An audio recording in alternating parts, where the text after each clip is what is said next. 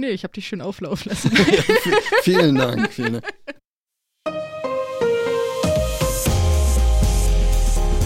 Herzlich willkommen zum Datenschutz Talk, Ihrem Podcast für die Themen Datenschutz und Informationssicherheit.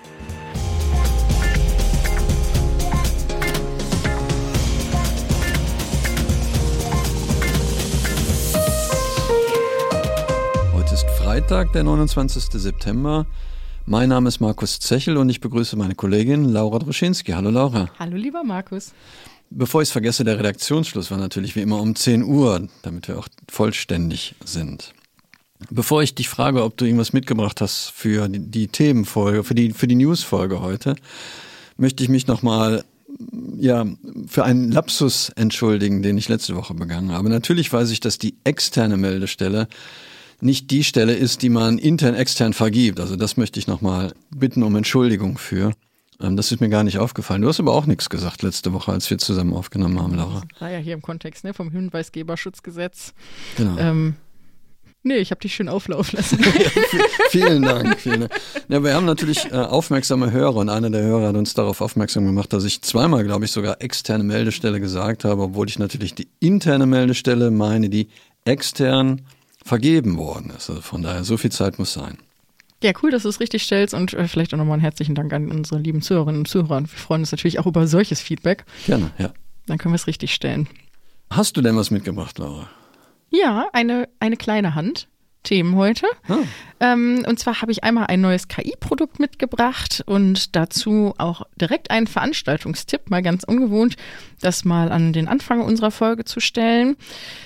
Als nächstes ähm, habe ich eine Nachricht aus dem Bereich Verbraucherschutz mitgebracht und ein unser Top-Thema, vielleicht eine drohende Klagewelle, die auf die deutschen Mobilfunkanbieter zukommt. Ah, Wie sieht es bei dir aus, Markus? Bin ich gespannt. Ja, zum Thema Verbraucherschutz habe ich auch was. Es geht um Auskünfte bei Zyklus-Apps. Dann eine wie immer spannende Frage zum Thema Schadenersatz. Ähm, reicht es aus, negative Gefühle zu entwickeln? Und dann habe ich einen Lesetipp mitgemacht, die Handreichung der Aufsichtsbehörde in Niedersachsen zusammen mit anderen Datenschutzaufsichtsbehörden zum Thema Microsoft 365. Cool. Wolltest du loslegen? Ich starte mal. Leg los. ja, KI ist in aller Munde und auch einer der größten deutschen Server- und Cloud-Betreiber Plus Server bietet nun ein entsprechendes Produkt an, wie Heise im Laufe der Woche berichtet hat. Das Produkt Plus KI bewirbt sich als eine Datenschutz- und rechtssichere Cloud-Variante und ja, alle interessierten Unternehmen können nun auf eine Testversion oder auf eine verfügbare Testversion zugreifen. Und diese soll auch ja ganz ähnliche Funktionen besitzen wie das äh, allseits bekannte ChatGBT. Der Hersteller verspricht hier, dass Unternehmen auch ihre eigenen Modelle einbinden können oder auch dieses Produkt als Basis nehmen können. Und wir hatten das ja auch schon in Vergangenheit, dass immer mehr Unternehmen sich nicht gängigen großen Produkten anschließen, sondern für sich entscheiden, auch eigene vielleicht rechtssicherere Varianten bei sich intern zu platzieren ich finde persönlich, dieser, dieses Produkt hat ähm, einen sehr saftigen Preis. 2000 Euro im Monat für den Early Access. Für die Early Access Version, also man, es ist davon ab, auszugehen, dass es dann später auch im Preis steigen wird. Äh, ich würde total gerne mal wissen, wer das so tut, wer es mal testet und ähm, ja, nach Praxis, wie nennt man es? Erfahrungsberichten, äh, Erfahrungsberichte erfragen. Ich glaube, wir werden es intern wahrscheinlich nicht testen. Nicht für 2000 Euro im Monat, denke ich, ja. Nee. Ja, aber finde ich ganz spannend, ähm, dass es hier jetzt auch eine ja, nationale oder ein nationales Produkt gibt, äh, was ja, Datenschutzsicherheit verspricht oder mit Blick auf die DSGVO eben Rechtssicherheit verspricht. Äh, Im Detail habe ich es mir jetzt noch nicht angesehen, aber da werden wir sicherlich noch mal zu einem späteren Zeitpunkt über das ein oder andere Produkt berichten. Hm. Ich, ich freue mich. Wie bitte? Ich freue mich. Du freust dich. Schön.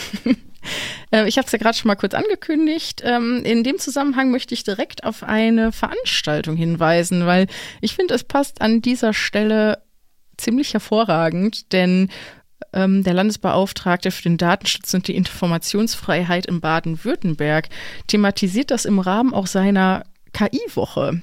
Ähm, die heißt Menschendaten, die Maschine spricht wer verantwortet die KI. Und äh, das ist auch eine kostenlose Veranstaltung in der nächsten Woche, um genauer zu sein, am 5. Oktober 2023 kann man entweder vor Ort sein oder aber auch online teilnehmen. Und im Rahmen dieser Veranstaltung tauschen sich Experten aus der Wirtschaft und der Forschung aus, ähm, aber auch aus Verwaltungsbereichen ähm, zum Thema künstliche Intelligenz. Also zum einen steht auf der Tagesordnung, wie der technische Datenschutz auch umgesetzt werden kann, welche Herausforderungen und Lösungsansätze bei der KI, bei KI-Anwendungen bestehen also wie gesagt, ich finde halt zu dem Thema ähm, kann man sich, glaube ich, nicht genug informieren, oder Markus, wenn man sich da interessiert. Zu KI, das wird uns beschäftigen, wie gesagt. Ich habe äh, heute Morgen noch einen Podcast gehört zu dem Thema. Ich, ich finde, da gibt es ja eine eigene Podcast-Reihe, die sich nur mit dem Thema KI verstehen beschäftigt. Fand ich ganz spannend. Und wie gesagt, wir werden, denke ich, nicht darum herumkommen. Es wird in unseren Alltag ganz normal Einzug nehmen. Wir, wir nutzen das ja auch schon bei, bei Übersetzungen und, und solchen Dingen ohne dass wir uns das häufig bewusst machen, dass da KI im Hintergrund steckt. Es gibt ja eine, eine ähm, auch deutsche App, die, die man gut nutzen kann und das ist alles künstliche Intelligenz im Hintergrund. Das, ähm, da macht man aber nicht so ein Bahai drum, wie man bei uns zu Hause sagt. Wenn du erlaubst, würde ich mit meiner ersten Nachricht starten. Sehr gerne. Ähm, die Stiftung Warentest hat 21 Zyklusmessungs-Apps äh, getestet was für uns jetzt ähm, gar nicht so ähm, grundsätzlich spannend wäre. Vielleicht kurz eingeschoben, sie sind selten zuverlässig, wie die Stiftung Warentest festgestellt hat. Was aber spannend war, die Stiftung Warentest hat sich Unterstützung vom Bundesverband der Verbraucherzentralen geholt, um das Thema Datenschutz auch beleuchten zu lassen. Und man hat dann bei zwölf dieser Anbieter Auskunftsersuchen gestellt zwischen April und Juni 2023 sind hier dann entsprechende Auskunftsanfragen oder Auskunftersuchen an die Anbieter gestellt worden. Sechs von denen haben zufriedenstellende Antworten gegeben, sechs eben entsprechend dann unzufriedenstellende Antworten gegeben. Ähm, ich finde total interessant, es waren halt nicht nur deutsche Anbieter, sondern auch ähm, andere Anbieter mit dabei. Und einer der Anbieter hat darauf hingewiesen, dass eine auf Deutsch formulierte Antwort durch Google Translate äh, übersetzt worden ist. Was ich natürlich pikant finde, wenn es äh, um die Frage Auskunft ersuchen geht. Also wer, wer möchte, könnte hier mal überlegen, ob nicht hier ein, ein Verstoß vorgelegen hat wegen der unbefugten Übermittlung von personenbezogenen Daten an Google. Aber hey, keine Ahnung. Also wie gesagt, ähm, spannend hierbei, dass viele dieser Auskunftersuchen nicht vollständig erteilt worden sind. Insbesondere gab es hier wohl Anbieter, die äh, gesagt haben, dass sie keine personenbezogenen Daten verarbeiten und keine Gesundheitsdaten verarbeiten würden. Ähm, ich finde es, finde es interessant, ähm, mhm. die, die Auffassung. Man hat wohl auch von der Verbraucherzentrale das Datensendeverhalten untersucht und hier festgestellt, dass Apps keine Gesundheitsdaten an die Anbieter übertragen haben, also bestimmte Apps keine Gesundheitsdaten übertragen haben. Aber wie gesagt, ähm, wenn behauptet wird, dass keine personenbezogenen Daten verarbeitet werden, dann halte ich das schon für eine ziemlich, ziemlich interessante Auffassung. Würde mich natürlich freuen, wenn man das nochmal intensiver beleuchten würde. Also, ähm, wer Lust hat, da Auskunft an, an Ersuchen zu stellen, die Verbraucherzentrale hat auch Musterschreiben auf der Webseite zur Verfügung gestellt. Kann man also auch mal machen. Spannendes Thema, weil ich glaube, es ist ja nicht nur in dem Bereich, also wie viele Gesundheits-Apps gibt es, die man ja auch downloaden kann und äh, wie viele schwarze Schafe wahrscheinlich auch bei den Anbietern, die eben das Thema gar nicht mit der Gewissenhaftigkeit, wie wir uns das wünschen würden, doch behandeln. Ich meine, es gehört halt dazu, wenn ich ein äh, Produkt äh, entwickle, dass ich mir Gedanken mache, wie kann ich auch die Anforderungen der Datenschutzgrundverordnung umsetzen. Das ist ja eine Anforderung zum Thema Privacy by Design, genauso so Aspekte mit zu berücksichtigen. Und das Thema Betroffenenrechte gehört halt mit dazu. Wenn ich mich mit Produkten und Dienstleistungen an Menschen wende, muss ich mir auch Gedanken machen, wie kann ich denn Betroffenenrechte umsetzen. Und bei vielen dieser nicht vollständig erteilten Auskünfte sind es halt irgendwelche handwerklichen Fehler, nicht auf die Betroffenenrechte hinzuweisen. Ist halt irgendwie, man muss ja nur lesen, was im Artikel 15 aufgeschrieben steht. Und eine, eine der Personen, die sich da geäußert hat, meinte wohl auch, dass ähm, die Speicherdauer nicht mit anzugeben sei, weil die ja schon aus der Datenschutzerklärung hervorgehe finde ich auch eine, eine ähm, ja, inter interessante Perspektive auf das ganze Thema. Mutig. Mutig, genau. Ja, du hast gerade den Bundesverband der Verbraucherzentrale angesprochen und der spielt auch in meiner nächsten Nachricht eine Rolle. Und zwar haben sich hier die Verbraucherschützer mit dem Verein Digital Courage zusammengetan und diese nun Kritik an der Deutschen Bahn üben. Denn ab Dienstag ist hier eine neue, ja, oder eine Neuerung tritt hier in Kraft. Denn Bahntickets ähm, mit diesem sogenannten Sparpreisangebot werden in Reisezentren ausschließlich dann nur noch verkauft mit Angabe von personenbezogenen Daten. Also Name genauso wie ähm, Telefonnummer oder E-Mail-Adresse sind ab dem 1. Oktober verpflichtet anzugeben. Und die Verbraucherschützer sehen nun eben die Problematik, dass die Käufer dieser Tickets gezwungen werden, diese Daten preiszugeben. Sie sehen hier eben einzig und allein die, die, Begründung der Digitalisierung als nicht ausreichend an und sie sind der Meinung, dass eben Bahnfahren grundsätzlich oder das Reisen mit der Bahn zur Grundversorgung gehört und dass dies eben auch ohne Datenspuren und Digitalzwang möglich sein muss. Äh, allgemeine Kritik wird halt auch laut, weil die Bahn immer mehr analoge Wege abschafft für den Fahrkartenkauf. Beispielsweise hm, könnte man jetzt ähm, ab dem 1. Oktober oder auch aktuell sich zwar diese sogenannten Sparpreistickets auch am Automaten ziehen, ohne Daten, jedoch soll dieses Vorhaben auch Ende des Jahres auslaufen, laut der Deutschen Bahn. Diese argumentiert derweil mit der Zweckbindung im vertraglichen Rahmen, also sie sehen sich hier auf jeden Fall ja, zur Vertragsdurchführung verpflichtet, diese Daten zu erfassen und betonen natürlich nochmal, dass ihnen der Datenschutz sehr wichtig ist, dass sie regelmäßig wohl ähm, mit den zuständigen Datenschutzbehörden in Kontakt stehen, aber auch mit einem Kreis unabhängiger Expertinnen und Experten im Datenschutzbeirat der Deutschen Bahn und halt jeden Prozess hier auch genauer hinterleuchten. Äh, wie siehst du das, Markus? Bahnreisen gegen Bezahlen mit Daten? Ja, unabhängig, ob, ob es bezahlt ist. Ich überlege die ganze Zeit, wo hier wirklich die Erforderlichkeit äh, sich ergibt im, im Rahmen auch der, der Grundsätze der Verarbeitung von personenbezogenen Daten, in, irgendwas in den Vertrag reinzuschreiben und da, daraus dann die Erforderlichkeit abzuleiten, finde ich ehrlich gesagt, mhm. trifft, glaube ich, nicht die Grundidee. Mich würde das freuen, wenn die, wenn die Bahn das nochmal deutlich konkretisieren könnte, was sie glaubt, wo hier die Erforderlichkeit in der Verarbeitung der personenbezogenen Daten sich ergibt, wenn ich mir eine Karte nur, nur einfach kaufen möchte. Am besten ich bezahle die noch bar und muss dann trotzdem meine personenbezogenen Daten angeben. Klingt erstmal merkwürdig, vielleicht habe ich aber auch die, die Nachricht nicht, nicht ganz verstanden. Das kann ja auch sein. Ja, ich finde es halt schade, dass halt auch äh, insbesondere, ich glaube, einige ältere Mitbürgerinnen und Mitbürger auch ähm, im, nachteilig sind im Rahmen dessen, also die jetzt eben mit äh, digitalen Medien nicht so gut umgehen können. Und ich glaube wohl kaum, dass die Deutsche Bahn jetzt hingeht mit der Angabe der Telefonnummern und jeden persönlich über Fahrplanänderungen informiert. Also ich stelle mir auch gerade die Frage noch, ähm, wenn es erforderlich ist für die Vertragserbringung, was passiert dann mit denen, die keine E-Mail-Adresse haben? Ja. Ja, die können ihre Telefonnummer angeben. Ah, alternativ. Alternativ. Hm, das ist ja schon mal gut. Also. Ja, aber Machen wir uns nichts vor. Also ist schon äh, eine eigenartige Vorgehensweise. In, in der Tat, ja, in der Tat. Äh, gut gedacht, gut gemacht, äh, passt häufig nicht zusammen. Ich habe eine Vorlageentscheidung für den Europäischen Gerichtshof mitgebracht. Meister. Ich, ja, ich, ich weiß nicht, landen immer die EuGH-Nachrichten ähm, bei mir, habe ich den Eindruck. Der Bundesgerichtshof beschäftigt sich mit ein, einigen Fragen, ähm, die sich aus einer ähm, Revisionsverhandlung ergeben haben. Das Landgericht hatte einer betroffenen Person 1000 Euro ähm, Schadenersatz zugesprochen. Die äh, betroffene Person, also die Klägerin, wollte gerne 2500 haben. Ist ja schon mal gar nicht schlecht, äh, die, die Quote, die da rausgekommen ist. Und Bund, der Bundesgerichtshof möchte jetzt gerne vom Europäischen Gerichtshof wissen, ob es reicht, dass man negative Gefühle hat, um damit einen Schadenersatz rechtfertigen zu können. Wir haben ja vor kurzem die Entscheidung des, des EuGH gehabt zur Frage der ähm, Schwellwerte. Gibt es überhaupt irgendwelche Schwellwerte, die beim Schadenersatz eine Rolle spielen? Da hat der EuGH gesagt, nö, das spielt keine Rolle. Hat aber auch gesagt, dass natürlich die betroffene Person nicht davon entbunden ist, den Nachweis zu führen, dass hier wirklich ein äh, Schaden entstanden ist, auch ein immaterieller Schaden.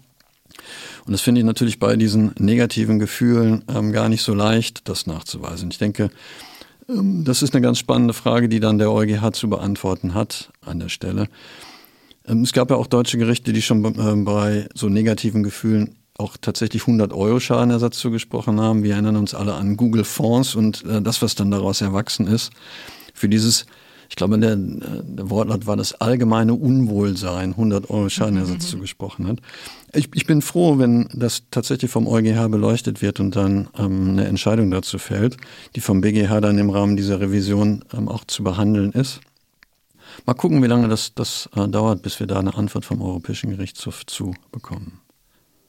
Hast du eine Idee, wie, wie, ähm, wie, wie du sowas nachweisen könntest, wenn du so negative Gefühle hast? Also hier war es so, dass eine Nachricht an eine äh, dritte Person gegangen ist, ein, ein, äh, über einen Messenger-Dienst und die, äh, der Kläger hatte wohl in der Gehaltsverhandlung bei der Einstellung ein bisschen ähm, zu hoch gepokert und man konnte ihm dann ähm, wohl die Stelle nicht anbieten. Und diese Information ist halt an eine dritte Person gegangen und er schildert jetzt tatsächlich, ähm, dass er sich deswegen halt unwohl fühlt, weil er ähm, in der Gehaltsverhandlung unterlegen sei und das sei, sei eine Schmach ähm, und deswegen hat er 2500 Euro für gerechtfertigt gehalten. Wie würde man sowas nachweisen? Ich glaube, Nachweisen ist wirklich halt so ein schwieriges Thema und das ist, glaube ich, auch die Herausforderung, vor denen ja nun mal die Gerichte jetzt auch stehen, ähm, hier entsprechend zu urteilen. Und ähm, ich glaube, in, in so Fällen geht's ja noch. Da kann man auch sagen, okay, mir kann hier ein finanzieller Schaden draus entstehen und deshalb ist es, aber es gibt ja auch äh, andere Beweggründe, die ungute Gefühle auslösen können. Und da ist es halt super schwer, es halt abzugrenzen. Also, wie, wie soll es funktionieren? Deswegen bin ich umso spannender, wie sich da die Rechtslage zukünftig entwickelt. Ja, vielleicht muss man dann irgendwie Nachweise bringen über Therapiestunden und dann äh, kriegt man die, die bezahlt oder so. Das, äh, ja. ja. Mal gucken, wie sich das entwickelt. Genau, wie, wie sich auch der ganze Umgang mit Daten bei der Schufa entwickeln. Das ist ja auch ein Thema, was ja in diesem Jahr sehr präsent ist.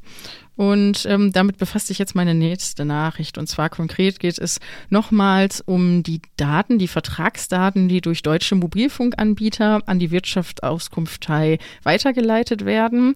Und ähm, hier gab es ja in Vergangenheit schon Rechtsauffassungen, dass eben insbesondere die Weitergabe von Positivdaten dazu führen kann, dass es eben Auswertung und Profilbildung gibt oder nachgewiesen ist, dass es die auch gibt. Ja, und dass dies aber beispielsweise nur auf Grundlage einer Einwilligung als rechtmäßig angesehen wird. Heise berichtet nun in dieser Woche mit äh, und beruft sich auf große Rechtsanwaltskanzleien in Deutschland, ähm, dass hier wohl eine Klagewelle droht. Denn ähm, nachdem ja diese Rechtsauffassung bekannt geworden ist, haben sich über ähm, 100.000 Verbraucher bei den Kanzleien gemeldet, die sich nun vertreten lassen wollen und ihr Recht auf Schadensersatz nachprüfen lassen wollen wie gesagt, konkret geht es halt eben um die Übermittlungspraxis von diesen Positivdaten, die eben dazu führen könnten, dass den Betroffenen ein Nachteil entsteht, weil es um Vertragsdaten geht und eventuell sich Mobilfunkanbieter auch gegen einen Kunden entscheiden können, weil sie über die Schufa herausfinden, dass dieser öfter mal den Anbieter wechselt. Dieses Anbieter-Hopping, wie es genannt wird, wird natürlich bei den Anbietern nicht gerne gesehen. Laut Aussage der Kanzleien ähm, wurden bereits ja einige tausend Schufa-Auszüge für ihre Mandanten gezogen und sie konnten schon feststellen, dass bei den ersten 3500 Datensätzen jeder dritte Mobilfunkvertrag betroffen war. Und ich finde, das ist schon eine ganz ordentliche Summe an Daten und auch hier wird schon gesagt, ähm, das lässt natürlich vermuten, wie viele betroffene Personen es halt eben hier gibt die im Rahmen ihrer Verträge äh, eben entsprechend benachteiligt werden geworden sind, muss man dazu sagen. Also da bin ich mal gespannt. Auch hier, spannend ist wieder das richtige Wort, ähm, inwieweit da die großen Mobilfunkanbieter denn äh, mit konfrontiert werden. Auch die Schufa selbst könnte eventuell natürlich noch die Klagewelle ereilen. Wir haben ja auch schon mal darüber berichtet, dass ja im Herbst auch hier ein Urteil vom Europäischen Gerichtshof aussteht und äh, hier auch schon der Generalanwalt oder einer der Generalanwälte vor Ort ja eben auch davon ausgeht, dass die also automatisch erstellten Scores der Auskunftei nicht mit der DSGVO vereinbar sind. Also ich glaube, alles rund um die Schufa bleibt echt spannend. Interessant. Interessant. Eine Knüppel, die kriegt die Schufa, das glaube ich im Moment. Ähm, mhm. Und auch hier gucken wir natürlich alle wieder auf den EuGH und warten ähm, auf die Entscheidung, die ja jetzt im Herbst kommt, ob das Score rechtmäßig ist oder nicht. Und ähm, ich, ich bin gespannt, was da nachher auch äh, transparent dabei rauskommt, ähm, welche Daten eventuell auch bei der Schufa mit, mit einfließen. Ja, und welche auch nationalen Urteile zu dem Thema halt äh, dann wirklich getroffen werden. Also es wurde ja im April 2023 ja schon in München beim Landgericht dazu geurteilt, da ist aber der Beschluss halt eben noch nicht rechtskräftig. Da war das Ergebnis ja eben, dass es ein, dass es ein Nachweis über ein freiwilliges Opt-in zum Datentransfer hätte äh, oder hätte da sein müssen.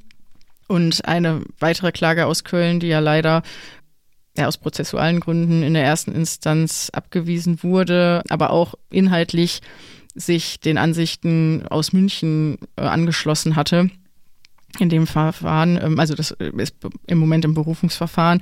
Deswegen also macht es, glaube ich, schon Sinn, da weiterhin Auge drauf zu haben, wie sich das entwickelt. Auch in Österreich haben wir die Auskunftei, die, mhm. die da gestrauchelt war beim, Stimmt, beim EuGH. Ja. Also ich würde im Moment nicht unbedingt in Wirtschaftsauskunfteien investieren. Wenn das jemand im Portfolio hat, könnte das eine gute Idee sein, das vielleicht in nächster Zeit abzustoßen oder so. Ich komme zu den Empfehlungen, Lesetipps, Lara. Ähm, ich habe eine ähm, Handreichung mitgebracht. Ich hatte das ja schon erwähnt. Der Landesbeauftragte für den Datenschutz in Niedersachsen hat eine Handreichung zu Microsoft 365 oder M365 herausgegeben. Ich habe schon in der Vorbereitung gesagt, der richtig busy. Ähm, der ist ja, glaube ich, gerade erst offiziell zum Landesdatenschutzbeauftragten ähm, ernannt worden und gleich mit, mit so einer Pressemitteilung an den Start zu gehen, finde ich, macht, macht, lässt uns mal gucken, was da so alles kommt aus Niedersachsen zukünftig. Ähm, es ist ein relativ umfangreiches Dokument. Ich habe mir das angeschaut ähm, mit den 21 Seiten. Da sind ein paar interessante Punkte drin. So soll man zum Beispiel zu der AVV mit Microsoft Ergänzungsvereinbarungen machen.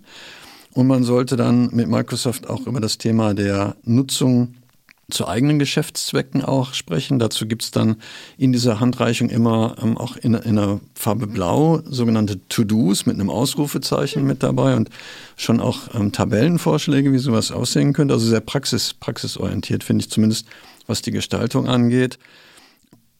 Ich finde es natürlich dann äh, schwierig, Microsoft jetzt wirklich abzuringen, welche personenbezogenen Daten oder Kategorien von personenbezogenen Daten Microsoft zu eigenen Zwecken verarbeitet, einschließlich Daten, welche pseudonyme Identifikationen enthalten. Also da mhm. muss man dann mit Microsoft wahrscheinlich auch nochmal drüber diskutieren, ähm, was personenbezogene Daten sind und was nicht, weil diese Telemetrie- und Diagnosedaten werden ja häufig nicht als personenbezogene Daten gesehen, aber ähm, in dem Papier werden dann auch Beispiele wie Werbe-ID, Lizenz-ID, Cookie-ID, Nutzer-ID, Rechner-ID ähm, mit aufgeführt, die natürlich durchaus die Tendenz haben, als personenbezogene Daten mhm.